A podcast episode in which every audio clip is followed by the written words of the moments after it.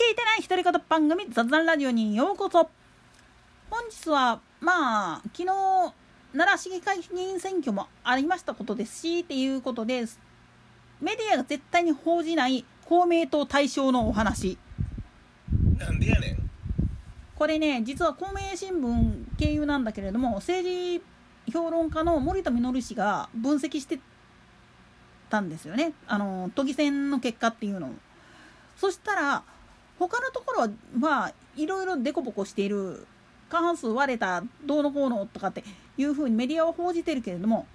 実数をちゃんと干渉していくと公明党の都議会議員の候補者全員当選してるんですよね。他のところは立候補してても議席の取り合いで結局落としてたりするんですよ。じゃあ誰が勝ったっていうふうに言っちゃうともうぶっちゃけ学会の勝利ですわ。なんでやねんもっと言ってしまうと今日本の選挙を何回やったとしても真面目に投票に行っているのは創価の学会員とその学会員に呼びかけられて行かざるを得なくなってしまった有権者だけであって他の有権者何しとんねんっていう話なんですよね。10年前とかだったら10年前もっと前か12年ぐらい前だったら自民党を潰してしまえの勢いで立民とか共産が議席取って与党になることできたわけです。しかしあの東日本大震災以降いやそれ以前からあまりにも仕事しないそれどころか現場を見ずに事業仕分けだなんだと言って公共事業だ大事な科学の研究予算だ防衛費だっていうのをもう無駄と言ってカットしていった。そのことが結局批判されて言ってみればひっくり返されてしまったわけなんですよね。再び自公政権っていう形に戻ったわけなんですよね。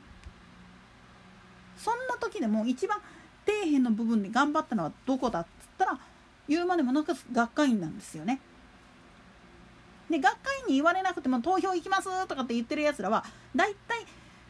おおよそなんだけれども政権が変われば世界が変わるんだっていう風に煽られて言ってるんですよ。でも今メディアがこういう風に煽ったとしても絶対自民党を潰すべきだ言って煽ったところで誰も行かない。それはなぜかっつったら今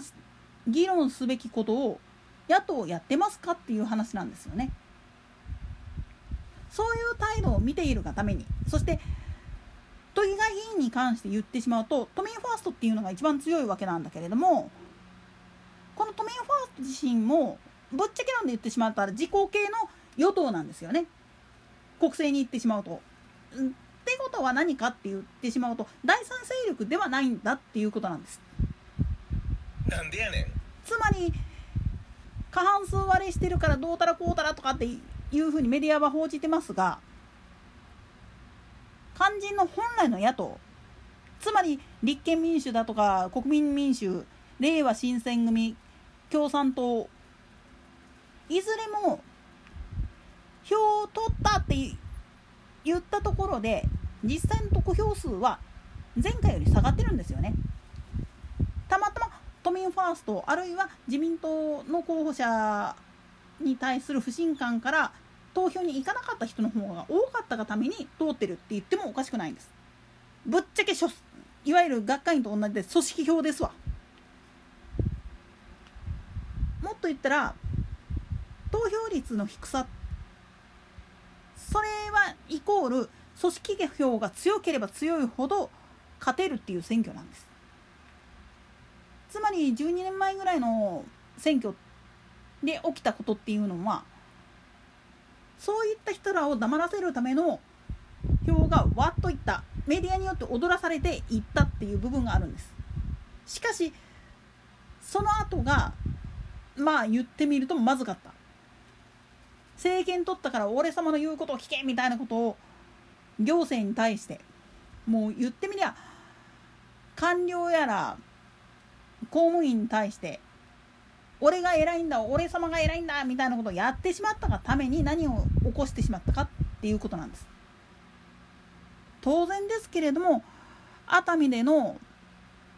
土砂崩れこれとて結局何が原因かって言ったら本来だったら保水の意味で防災の意味で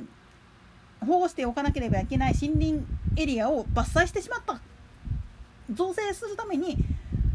その森林を潰してしまったがための人災って言ってもおかしくないわけなんです。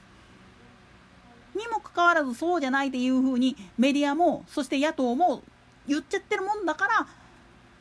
もっと言ったらそれは自民党のせいだそんなもんは安倍のせいだとかって言っちゃうから余計に人々の心は離れていくんです自分たちにも責任があるこう明言できない政治家なんていうのは正直今の日本にはいらないんですよ。それは当然公明党を推している学会員とて同じなんです。ただ我々学会員が公明党を推す最大の理由なんていうのはただ一つ。自分たちが作った党であるがゆえに自分たちで責任を持って運営していく。もっと言えばもし自分たちの党是の部分もっと言ったら庶民の声を聞く。そしてそれを反映させるための政党として立ち上げたことに対して裏切り行為をやった場合ちょっとでもですよ。致し方なく汚れ役をせざるを得ない状態であったとしてもそれが発覚した時点でもうクビですから。国政であろうが地方であろうがその政党の看板を掲げている以上自分がそれを胸につけている以上その責任は有権者から託されたものでありそしてそれゆえに戦っていかなければならないという党是があります。これを守れないやつに党員である資格なんてないんです。議員である必要性もないんです。だから厳しい沙汰が下りるんですよね。自分たちに自分たちが監視してけじめをつける。これができるからこそまあ言ってみれば強い絆っていうのがあるんです。これを政教一致とかって言い始めるとはっきし言ってしまうとアホかっていう話になってくるからここでは話としては別にしときます。なんでやねん。だってこの話やり始めると本当に頭痛いからこっち側も今回はここまで。それでは次回の更新までごきげんよう。